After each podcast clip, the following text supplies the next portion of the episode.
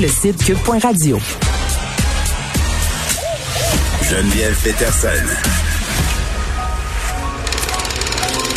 Elle réécrit le scénario de l'actualité tous les jours. Vous écoutez Geneviève Peterson. Cube Radio. Bon, des choses qu'on sait déjà, euh, mais qu'on préfère euh, oublier, entre guillemets, vivre dans le déni par rapport euh, au maquillage. Là, ça fait des années qu'il y a des études qui sortent pour dire que toutes sortes de composés toxiques dans les trucs qu'on porte chaque jour dans notre visage, particulièrement les femmes, mais il peut y avoir des personnes qui s'identifient aussi à d'autres gens qui portent du maquillage et ça au quotidien. Puis à un moment donné, tu sais plus quoi choisir. Là, les compagnies aussi l'ont bien compris, donc font des flacons où c'est marqué sans ci, sans ça.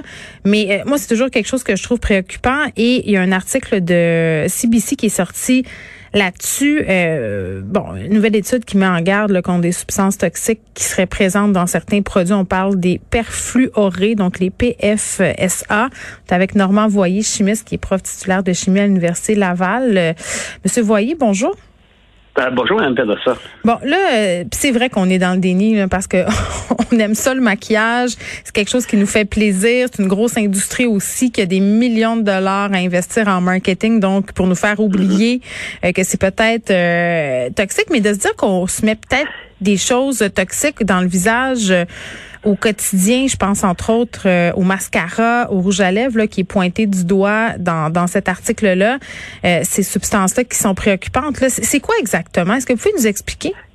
Oui, oui, c'est une étude très sérieuse euh, qui a été publiée là, d'une revue américaine là, qui ont étudié certains produits qui, euh, faut, faut le dire, là, c'est pas tous les produits quand même. Là, je veux rassurer quand même les auditeurs, les auditrices, que c'est surtout des produits qui sont euh, ce qu'on appelle hydrofuges et qui contiennent, qui contiennent une famille de produits qu'on appelle des PFAS, là, les alcanes perfluorés.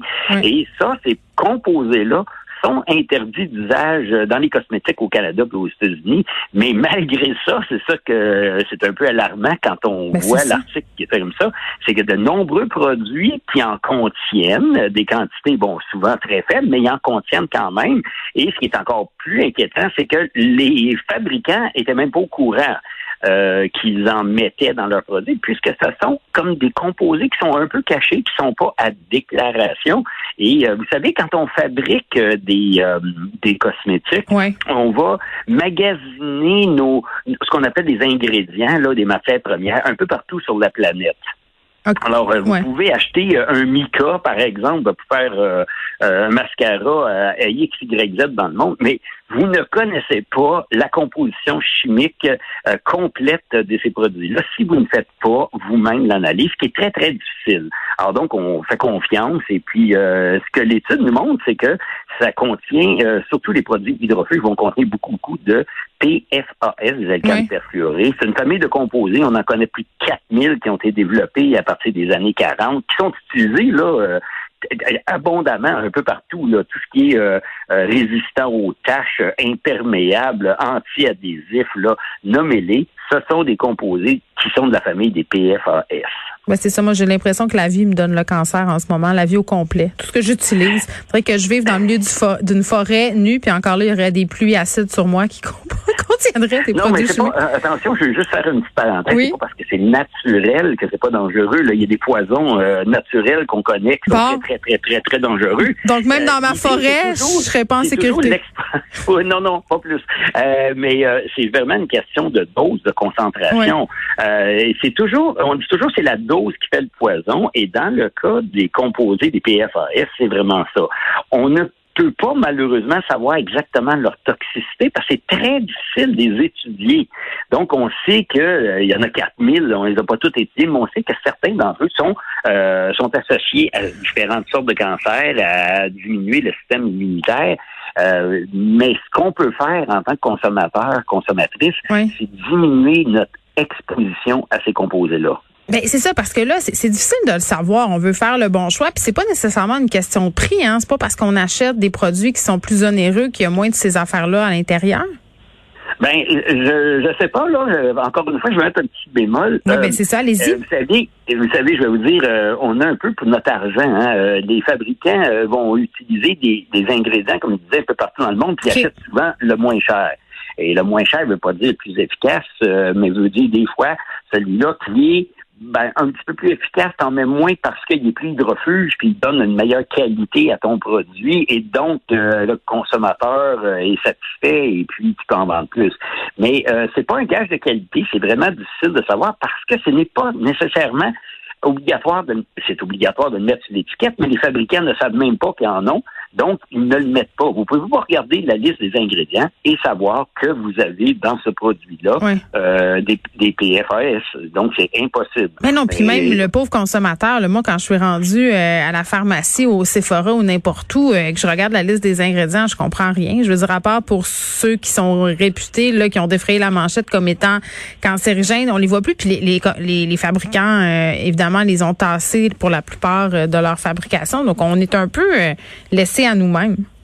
Tout à fait, tout à fait. C'est pas en lisant l'étiquette que vous allez être capable de faire un bon choix. Et même les applications, vous savez, il y a des petites applications là que vous regardez l'étiquette, ça vous dit si c'est bon, vert, jaune ça c'est pas faut, faut pas vraiment se fier à ça. Faut euh, faire euh, faut faire de l'éducation, faut être des consommateurs, des consommatrices mm. avertis, faut essayer de lire un petit peu là-dessus, mais il y a quand même des petites choses qu'on peut faire comme par exemple euh, pour limiter notre exposition, ben c'est d'éviter les produits hydrofuges. Mais là c'est l'été, monsieur monsieur voyez la crème solaire là. Ah oui, oui, mais c'est pas tous les jours que vous allez à la piscine non plus. Là. Donc, euh, le mascara euh, limité, je vous donne juste les lignes directrices. Si vous voulez minimiser ça, l'été, euh, pas beaucoup de choix pour les crèmes solaires, euh, les lotions de protection solaire, mais j'ai d'autres petits trucs pour vous quand même. c'est qu'il faut surtout bien se nettoyer la peau par la suite avec un démaquillant très efficace ou une huile nettoyante.